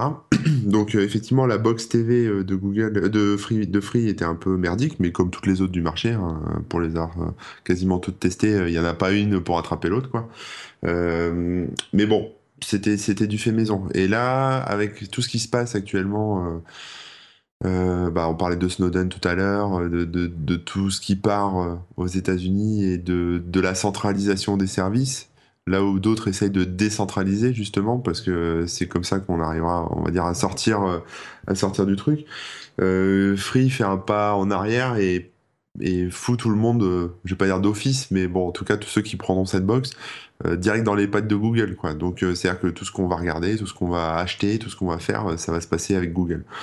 Donc euh, oui, c'est bien, elle est super, euh, c'est Google, c'est top et tout, mais je trouve que ça colle pas avec l'image euh, enfin, et la, la volonté qu'avait montré Free jusqu'à présent. Quoi le côté un peu gaulois, un peu on, a des gros bras et on et on résiste face à face à l'envahisseur. Euh, ça, ça y est plus quoi malheureusement. Hmm. Donc euh, bon, c'est commercial. Hein. Peut-être que peut-être que d'ailleurs euh, c'est YouTube, enfin c'est Google qui a dit, écoute mec, si tu veux que ça se passe bien avec tes tuyaux et si tu veux qu'on paye, tu, tu mets Android TV sur ta prochaine box. Hein. Parce que nous, on va faire du. Ouais, enfin, en l'occurrence, c'était Free qui prenait, qui prenait Google en otage, là, quand même, pas le contraire. Donc, euh, ils ont peut-être. ça fait partie des négociations, on sait pas. Ah oui, ça, sûrement, sûrement. mais à mon avis, c'est plus euh, Free qui a regardé. Euh, oui, enfin, bon, on sait pas, on sait pas. On sait pas, on saura jamais, mais Bon, voilà, je trouve ça un peu bizarre, mais bon, c'est après c'est un choix, hein, si c'est un choix commercial. Donc euh, il y a déjà il y a déjà Bouygues qui a fait la même chose, et ça concerne que la box TV de toute façon pour l'instant. La box euh, classique pour accéder au net et pas encore sur Android. Et il y a une Freebox 7 qui est prévue. On verra ce qu'il y a dedans. Mm. D'après ce que j'ai cru comprendre, euh, ça serait pas forcément une box Android. Donc je trouve ça un peu bizarre. Alors peut-être que si, peut-être que non, on verra bien peut-être du coup, si c'est pas une box Android, euh, peut-être que ça faisait partie effectivement des négociations euh, et que en fait ils sont, ils la font pour le. Bon, on sait pas, on spécule là. Euh, moi, à vrai dire, il y avait un truc qui m'a marqué dans cette histoire avec dans, dans cette présentation, c'est que j'étais un super défenseur de Free et je suis toujours convaincu qu'ils ont révolutionné l'industrie du, du, net, c'est grâce à eux si aujourd'hui on a des abonnements Internet euh, à des prix abordables. Et ils ont fait la même chose avec le mobile. Euh, je le répète régulièrement et j'en suis convaincu. Mais depuis qu'ils ont fait ce blocage avec YouTube, il y a un truc qui s'est cassé et leur Ouais, on est des geeks. On est... Il y avait par exemple sur l'écran euh, de la conférence, euh, l'écran euh, dans le dos de la de la scène, il y avait écrit lit en lead speak, donc L33 ou je sais plus s'ils avaient fait 733 machin, avant que les gens n'arrivent. Et là, je me disais mais Enfin, au bout d'un moment, à force de faire, euh, de lever le drapeau, euh, ouais, on est des geeks à n'importe quel moment. Un poney dans le code ça fait beaucoup. Euh, ils, mettent les, les, annonces en base 64, donc ça fait un peu chiffré, c'est mystérieux. Ouais, enfin, je sais pas. Moi, je trouve ça, je trouve que ça fait un peu. ils en font un peu trop, je trouve. Ah, c'est pour exciter le journaliste, quoi. Ouais, mais c'est du coup ça devient bien sûr c'est des c'est des gens qui font ça pour le marketing, mais je me disais que Free, il y avait, enfin, c'est un peu comme tu dis, il y avait une certaine authenticité dans l'intention. Euh, tu disais, ouais, c'est les Gaulois, ils font ça, c'est des vrais, c'est des hackers, c'est des geeks. Et, je doute pas qu'ils en soient, mais à un moment, c'est, ça devient presque instrumentalisé et du coup ça nuit à l'authenticité et objectivement leur leur leur nouvelle Freebox leur annonce c'était sympa on a des objections si on veut mais moi ils ont pas réussi à me à me regagner, alors que objectivement c'était bien, mais le, dégât qu'ils ont fait à leur image auprès de moi avec cette histoire de YouTube et d'autres trucs a été violent et j'ai pas réussi à être euh, intéressé par leur truc quoi. Mais c'est complètement subjectif, mais. Euh. Bah, moi, moi, je pars du principe que la box télé, c'est pas non plus un truc de ouf. En plus, maintenant qu'il y a Android TV dessus, euh, bah, tu prends n'importe quelle box chinoise, même si t'as pas les mm. services free avec, bah, t'as la même chose, quoi. Hein. Donc c'est pas ça, c'est pas très excitant quoi. Alors ok, elle est fabriquée en France par des ingénieurs français et compagnie, mais l'OS, euh, voilà. Hmm. Moi, ce qui me dérange, c'est juste que c'est juste que les gens euh, qui sont pas, on va dire, informés ou euh, ou éduqués, qui savent pas forcément ce qu'ils font, ils vont l'installer, ils vont ils vont avoir ça chez eux. Et puis bah voilà quoi, ils vont ils vont acheter des applis, ils vont enfin ils vont consommer du Google, toutes leurs données vont partir là-bas et il y a même pas une petite mention qui dit attention quoi. enfin il n'y a pas de choix, quoi. Enfin, ça, ça part là-dessus. Mm. C'est noté. Mais justement, justement, les choix, les alternatives, la liberté, tu peux nous en parler puisque Tristan Nito a rejoint Cozy.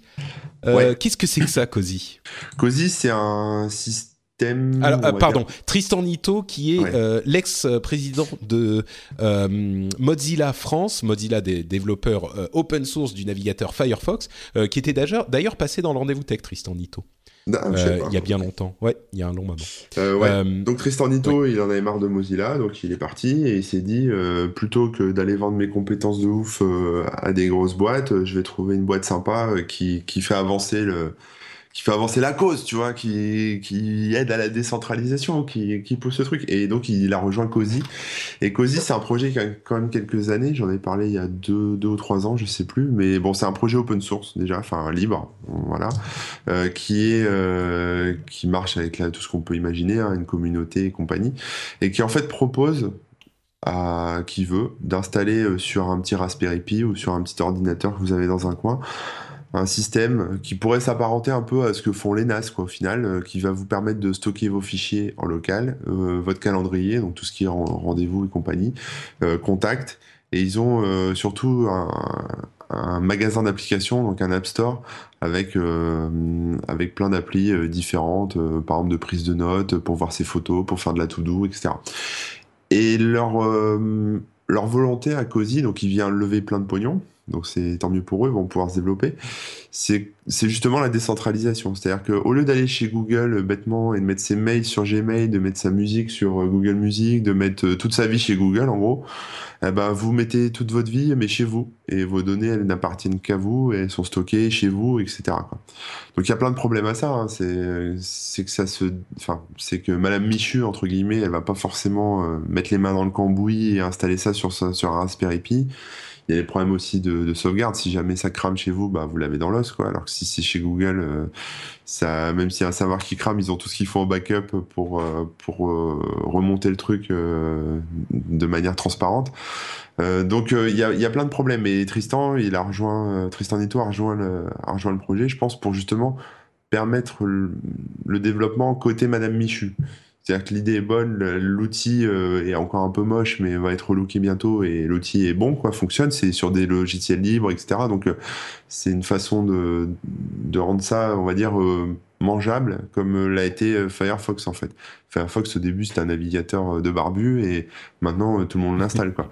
Donc voilà, l'idée c'est de rendre ça. Je pense qu'ils vont proposer, enfin ça serait bien qu'ils le proposent, peut-être un hébergement avec aussi, parce que euh, moi, par exemple, enfin, pas moi, mais je veux dire quelqu'un qui est pas forcément sensible euh, à la bidouille euh, pourrait bah, pas se poser de questions, dire bah je vais chez Cozy, c'est français, c'est stocké, c'est chiffré, c'est backupé, c'est j'ai les mêmes outils mais c'est pas chez Google, c'est simple. Et, et, puis après passer avec la possibilité de oui c'est ça c'est avec la possibilité après d'installer son truc donc c'est c'est un genre de moi, ils appellent ça du cloud, c'est du personnel cloud, mais bon, c'est un genre de mini NAS euh, perso. Euh, bah, en fait, c'est le fait d'avoir un, serveur chez soi, quoi. C'est ça, c'est ça, voilà. un euh, serveur pour qui le propose les mêmes services que ce que propose bah, Google, par exemple. Et leur, leur volonté, là, actuelle, parce que j'ai parlé un petit peu avec eux, c'est surtout en termes d'application. C'est-à-dire qu'à terme, par exemple, plutôt que d'avoir je sais, je, cherche un exemple qui soit potable, mais qu'en gros, tous les sites sur lesquels vous allez, finalement, ça, ça, devienne des applications qui soient en local chez vous. Donc des choses décentralisées. Par exemple, un Twitter, ça pourrait devenir un Twister, donc ça existe. Hein. Twister, c'est un, un, équivalent de Twitter, mais décentralisé, c'est-à-dire que vous l'installez chez vous en local et il communique euh, avec euh, ceux des autres, etc. Donc c'est un peu comme du peer-to-peer, quoi. Ces messages s'échangent un peu comme ça, mais il n'y a pas de serveur central, c'est-à-dire que personne peut censurer un de vos messages et personne peut euh, couper Twitter du jour au lendemain en disant bah merci, c'est bon, vous dégagez, quoi. même chose avec Diaspora que vous connaissez peut-être sûrement, enfin toi Patrick en tout cas. Oui, oui, bien sûr, on en avait parlé. Qui remplace Facebook. Enfin, en fait, il y a des équivalents pour tous les gros sites qui centralisent en version décentralisée, alors qu'ils sont moches, qui sont pas forcément très fonctionnels, qui plantent, qui sont, c'est le début quoi.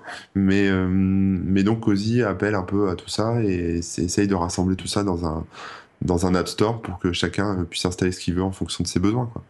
Et je pense que c'est important, c'est important que ça existe effectivement, euh, et c'est important que ça se développe. Et pour ceux qui pensent, pardon, tu voulais, tu voulais dire quelque chose Non, je, je, disais, bah moi par exemple, j'utilise pas mal mon NAS. Chez moi, j'ai un NAS, euh, truc à la con, un truc euh, Synologie, hein.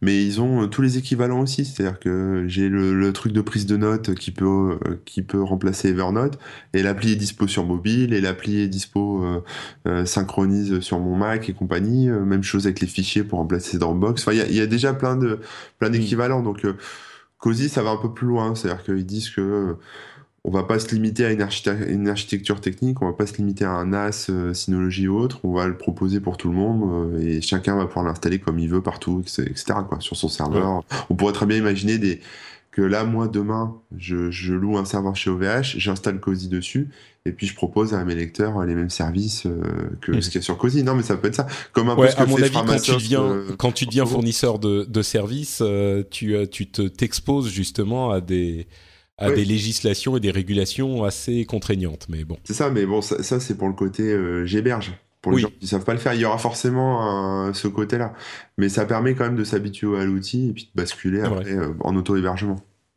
Et effectivement, c'est un peu moche aujourd'hui, euh, c'est un petit peu un truc de barbu, mais pour ceux qui ne qui ne le savent pas, euh, il y a beaucoup de choses qui ont commencé comme ça. Et aujourd'hui, euh, enfin aujourd'hui, ce mois-ci, euh, on fête les, le 30e anniversaire du GNU Manifesto, du GNU Manifesto de Richard Stallman, qui est un petit peu le document fondateur de tout le mouvement open source, libre, tout ça. Je, je, je, je suis pas très précis, mais c'est exprès, on n'a pas... Voilà et, Richard Stallman est euh, quelqu'un qui est un petit peu moins connu que Linus Torvald ou ce genre de, de, personnes, parce qu'il a une personnalité un petit peu différente, il est un petit peu particulier, mais c'est vraiment celui qui a lancé tout ça. Et euh, je voulais le mentionner euh, ce, ce, maintenant que son manifesto de, a, plus de 30 ans. GNU, c'était pour remplacer Linux, et pour ceux qui ne le savent pas, c'est un acronyme récursif qui veut dire GNU, GNU's Not Linux. Not Unix. Euh, Unix, pardon. GNU's Not Unix. Ça voulait remplacer Unix à l'époque. Mais c'est le même problème, effectivement, il y, a une, il y, a une, correspondance entre les logiciels libres euh, par rapport aux logiciels fermés et euh, les services centralisés par rapport aux services décentralisés. Mm. Voilà, mais après c'est pareil, c'est des choix aussi. Hein, donc, si les non, c'est des choix et puis on peut on peut à terme imaginer qu'il y aura des alternatives commercialement, enfin commercialement, je veux dire, utilisable par le grand public. Et c'est ce qu'espère faire Cozy. Il y en a sûrement d'autres qui travaillent vers ça aussi. Et euh, c'est important qu'on ait ce type d'alternative. Bah, quand tu vois des, des outils euh, qui permettent de faire du BitTorrent, alors c'est de l'échange de fichiers, mais c'est, enfin, ça demande pas de serveur central. C'est tout, tout, enfin, les gens marchent entre eux. Donc pourquoi pas l'imaginer pour un Facebook ou pour un, enfin, un, clone de Facebook ou compagnie. Hmm. C'est pas plus con. Il, même suffit pour, que ça soit, euh, il suffit que ça soit beau et que ça soit adopté et qu'il y ait un intérêt pour, hmm. on va dire, pour les consommateurs euh, et Madame Michu, etc. pour le grand public, quoi, que, que d'y passer et tout le monde y passera. Mais bon. Bah, il y a plein, il y a plein de trucs euh, qui passent, qui font sur le même principe. Il y a le réseau Tor, euh, il y a le, les bitcoins, mine de rien, c'est un petit peu ça aussi. Enfin, c'est, c'est effectivement, il y a il y a plein de possibilités. Alors ensuite, il y a des avantages et des inconvénients. Il y a des, des gros problèmes qui sont posés par ce type de, de serveur, hein, enfin de service. Mais euh, bon, on pourrait en, lancer tout un débat, mais il est important qu'il y ait ce type d'alternative. Et d'ailleurs, euh, petite anecdote en passant, selon les derniers sondages en, Islande, le Parti pirate a atteint 23,9% des, euh, du soutien de la population, ce qui en fait le premier parti politique du pays. Rendez-vous compte. Bon, euh, il n'y a pas d'élection tout de suite là, donc ça va sans doute pas se traduire immédiatement dans, les, dans quelque chose de concret, mais c'est le premier parti politique du pays en, en Islande. Ouais. J'ai rêvé. Euh, Twitter a confirmé l'acquisition de Periscope. Si vous ne savez pas ce qu'est Periscope, eh bien c'est un, un, service équivalent à Meerkat. Et si vous ne savez pas ce que c'est que Meerkat, eh bien Meerkat c'est un service qui a énormément de popularité en ce moment, qui est un service de streaming euh, qui se basait sur Twitter. Alors il y a des euh, des, petites histoires entre Meerkat, Twitter, Periscope. Je ne vais pas rentrer dans ces détails-là, mais ça signale le fait que les services de streaming vidéo personnel simples sont aujourd'hui parce que euh, l'état du marché est propice et l'état de la technologie sont propices. Euh, ça permet de euh, streamer donc bah, ce qu'on est en train de faire très simplement. On appuie sur un bouton et on stream en direct sur Internet et ça donne un lien bah, sur Twitter. ce que faisait déjà Ustream et ce genre de trucs. Alors il, y en a plein qui le faisaient avant, mais aujourd'hui la simplicité de ce logiciel allié au fait que euh, les, les, machines sont suffisamment puissantes et les connexions sont suffisamment puissantes pour le faire à peu près n'importe où, font que ça décolle un petit peu. Alors Meerkat, ça sera peut-être, euh, ils sont en train de lever de l'argent, tout ça, ça sera peut-être euh, un buzz qui va disparaître, mais euh, il n'empêche que ça peut ouvrir des possibilités intéressantes. On pense tout à fait euh, au hasard. Au début, vous vous dites, mais enfin, euh, qui a besoin de streamer ce qu'il est en train de bouffer? Voilà, on va être, on va voir des streams de ce que les gens sont en train de bouffer au lieu d'avoir des photos. Super, quoi. D'ailleurs, entre parenthèses, il y a des Coréens qui streament, qui se streament en train de bouffer. Ça a rien à voir avec Meerkat, mais qui se streament en train de bouffer et il y a plein de gens qui regardent. Enfin, bah, Ouais, ouais, j'ai vu ça. Et la fille, elle gagne sa vie avec ça. Je l'ai vu le reportage sur, sur ouais, la C'est un peu. Mais elle est mignonne, elle est jolie, euh, elle, mange, elle mangerait. Euh, mais il n'y a pas qu'elle. Ouais, il n'y a pas qu'elle. Mais bon. Mais, je me disais aussi, c'est sympa si on bouffe tout seul, peut-être qu'on peut bouffer avec quelqu'un. Mais bon, mais Meerkat. bah ouais, peut-être. Mais non, mais bouffer avec quelqu'un qui. Ah bah je tente ce midi, allez, je bouffe. Allez, allez, soyons. Euh, mais mais, mais en fait, le truc, c'est que oui, il y a ce genre de conneries, mais on peut tout de suite imaginer aussi, alors des trucs bien et des trucs moins bien, genre euh, streamer un concert, euh, comme ça, avec un mec dans la foule, streamer un événement, une manifestation, euh, streamer quand il y a un problème quelque part, tu peux immédiatement streamer le truc. C'est c'est vraiment cohérent avec la, pas Snapchat sur ce, sur ce segment. Mais oui, mais c'est pas du stream direct. Snapchat, tu enregistres le truc, tu l'envoies, les gens le regardent après. Ah, peut-être. Mais euh, ça mm. serait un bon virage pour eux, je pense, hein, parce qu'ils ont déjà la communauté et il manque plus que ça, quoi.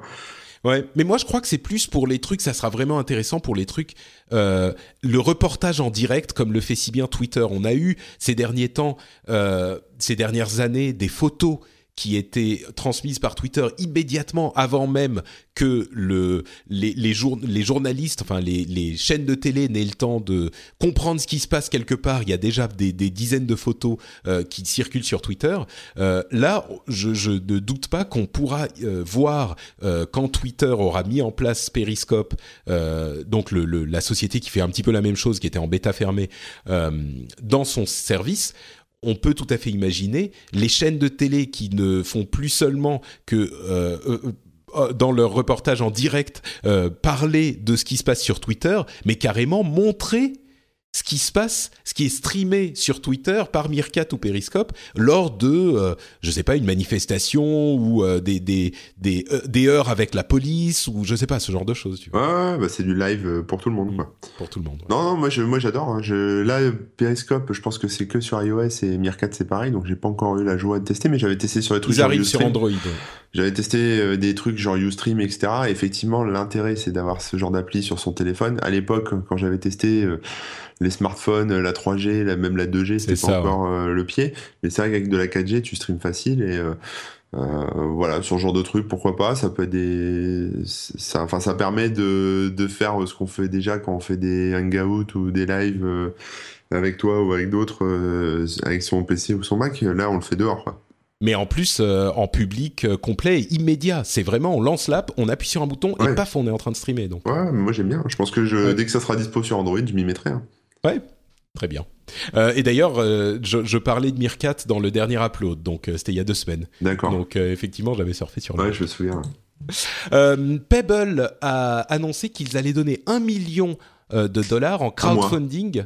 Ah non, pas à Corben, écarte-toi, mais aux gens qui vont développer des Smart Straps intéressantes. Vous vous souvenez que la nouvelle Pebble, la smartwatch de Pebble, la Pebble Time, euh, inclut un, connecteur euh, qui permet à, n'importe qui dans leur écosystème de développer des bracelets intelligents. Et là, ils vont euh, financer les projets les plus intéressants grâce à un million de dollars, des nombreux millions de dollars qu'ils ont acquis en vendant, en pré-vendant leur Pebble Time sur Kickstarter. Hein. Bon, peut-être une partie vient de là, mais ils, ont, ils avaient en tout cas des finances euh, saines.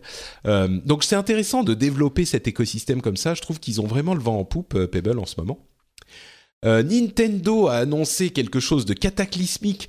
Ils font un partenariat avec une société qui s'appelle DNA, une société japonaise, pour amener des jeux euh, et surtout leur IP, leurs euh, univers sur les smartphones. Bah, il est temps. Ah bah alors justement, il y a tout un débat à avoir ah qui serait très très long. Euh, on va en parler euh, dans le prochain rendez-vous jeu dans une semaine. On va analyser ça en détail. Euh, on va aussi en parler dans Pixels que je vais enregistrer plus tard euh, lundi. Euh, aujourd'hui, donc cette semaine, il sera disponible, mais c'est en anglais. pour la version française, il faudra attendre la, la semaine prochaine. Mais il y a plusieurs choses à savoir. D'une part, il y aura un service euh, avec abonnement quelque part qui, qui c'est un peu flou, mais il y aura un truc avec abonnement qui marchera sur toutes les machines, euh, euh donc sur les smartphones, les PC, les nous, les machines Nintendo actuelles et les prochaines machines qu'ils ont annoncé du même coup pour montrer qu'ils se qu'ils ne, ne s'écartaient pas de leur euh, cœur de métier qui est les machines dédiées. Hein. Ça sera une autre machine dont on avait entendu parler un petit peu par rumeur, comme quoi ça serait une sorte de truc hybride entre portable et console de salon salon. Euh, ils vont pas forcément développer les, les, les jeux tels qu'ils sont sur les consoles existantes. Donc on va pas retrouver des jeux 3DS ou Wii U sur portable. Et c'est tant mieux parce que le l'interface n'est pas du tout adaptée. Euh, et ils ont dit aussi que aucune des euh, de leurs univers n'était euh, écarté de cette possibilité. Donc il est possible qu'on ait des jeux dans l'univers Mario, Zelda, etc. sur smartphone. Et ils voudraient sortir les premiers dans l'année.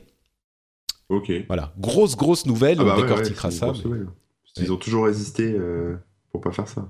Ouais. Et au final, je crois que ça peut être une bonne chose. Ils y vont contraints et forcés euh, parce que ça marche tellement moins bien la Wii U et, même la 3DS commence à piquer du nez. Ils y vont contraints et forcés, mais au, final, je pense que ça pourrait être bien.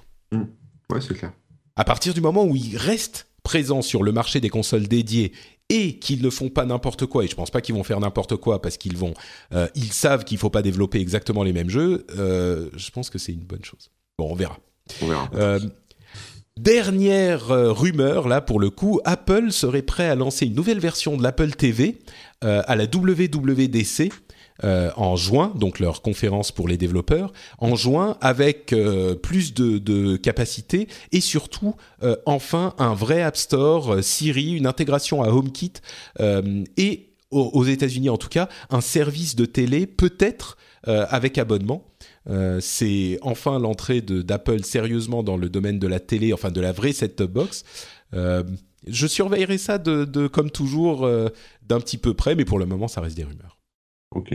Donc euh, Corben, tu vois, tu auras le choix entre Google TV et Apple TV. Là, maintenant, euh, ça sera uniquement chez les grands, euh, les grands géants d'internet de ce monde. Ouais, bah écoute, euh, tu sais, moi j'ai Popcorn Time TV, Ah, d'accord, tout va bien. donc tout va bien.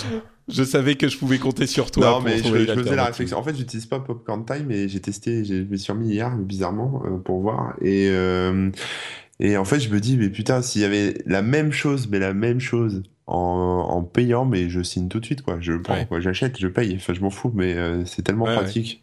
Combien tu serais prêt à payer, tiens, pour un service qui te propose tous les films et toutes les séries télé sans exception?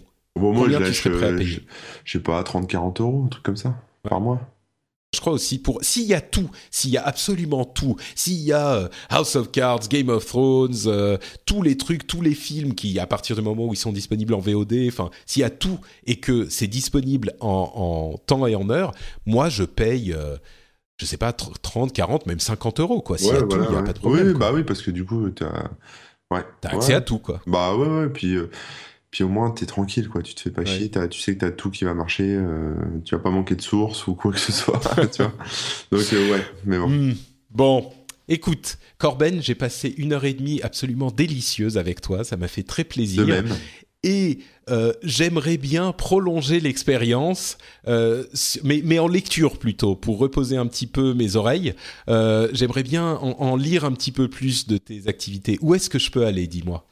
Et bien sûr, corben.info, K-O-R-B-E-N.info. Et, euh, et, puis, euh, et puis voilà, puis sur Twitter, euh, twitter.com slash corben. Et puis bah, sur Snapchat, du coup, je raconte des conneries sur Snapchat, donc c'est corben00 sur Snapchat, mais euh, ça, enfin voilà, c'est. Euh, c'est n'importe quoi enfin je veux dire ça Oui. faut faut pas chercher je poste euh, n'importe quoi donc euh, C'est si un peu vous fait pour aimez- ça, Snapchat. c'est fait pour ça voilà si vous aimez la qualité c'est le blog et le Twitter et puis si euh, si vous voulez voir des trucs dégueux ou euh, ou écouter mes conneries c'est Snapchat Et ben pour moi c'est un petit peu pareil. Je suis Note Patrick sur Twitter, je suis aussi Note Patrick sur Facebook. Euh, et vous pouvez aussi aller sur le blog de l'émission, c'est frenchspin.fr. Si vous voulez commenter cet épisode, si vous voulez aussi retrouver d'autres émissions qui pourraient vous plaire, comme au hasard Upload, où on a aussi du Corben dedans. D'ailleurs, on enregistre demain, hein, t'oublies pas. ouais ouais j'oublie pas Euh, et le rendez-vous jeu, si vous aimez les infos sur les jeux vidéo et notamment le fait de décortiquer cette annonce de Nintendo. Euh, et vous pouvez aussi bien sûr soutenir cette émission si l'envie vous en prend, si vous pensez que c'est important. Si vous pensez que cette émission vous apporte quelque chose, quoi que ce soit, bah ça vaut peut-être euh, un dollar par épisode, quelque chose comme ça, deux dollars, trois dollars peut-être. un bitcoin un bitcoin Un bitcoin Non, c'est que des c'est que des dollars malheureusement. Euh, et c'est sur patreon.com et comme le disait Bruno Twitos il y a quelques épisodes, c'est hyper simple vraiment, c'est hyper simple à faire. Donc euh, je, je, je suis hyper reconnaissant que les euh, patriotes réussissent à me faire vivre de ce métier que j'adore et je serais vraiment heureux que vous aussi vous contribuiez parce que vous pensez que cette émission a de la valeur euh, et si elle a de la valeur, et ben vous pouvez le montrer en donnant un petit peu de sous, par exemple. Ou alors, euh, je sais pas, en en parlant autour de vous, en, en commentant, te- en mettant des notes sur iTunes euh, ou ce genre de choses, au hasard, par exemple. Voilà. Mais bon, les, les sous, ça fait plaisir aussi sur euh, patreon.com slash rdvtech si vous pouvez. C'est tout pour aujourd'hui. On se retrouve dans deux semaines pour un nouveau rendez-vous tech et d'ici là, on vous fait plein d'énormes bises. Ciao, ciao ciao tout le monde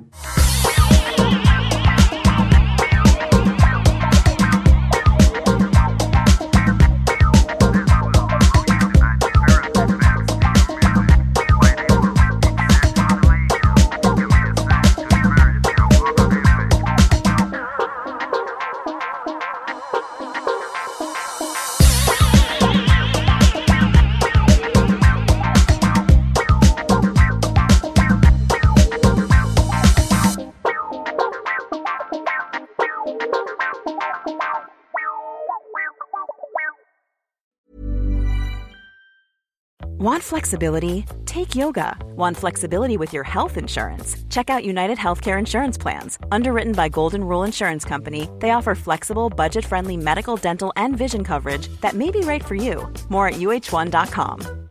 When you make decisions for your company, you look for the no brainers. And if you have a lot of mailing to do, stamps.com is the ultimate no brainer. It streamlines your processes to make your business more efficient, which makes you less busy. Mail checks, invoices, legal documents, and everything you need to keep your business running with Stamps.com. Seamlessly connect with every major marketplace and shopping cart. Schedule package pickups and see your cheapest and fastest shipping options from different carriers. With rates up to 89% off USPS and UPS rates. And with the Stamps.com mobile app, you can take care of mailing and shipping wherever you are. Make the same no-brainer decision as over 1 million other businesses with stamps.com. Sign up with code program for a 4-week trial plus free postage and a free digital scale. No long-term commitments or contracts. That's stamps.com. Code program.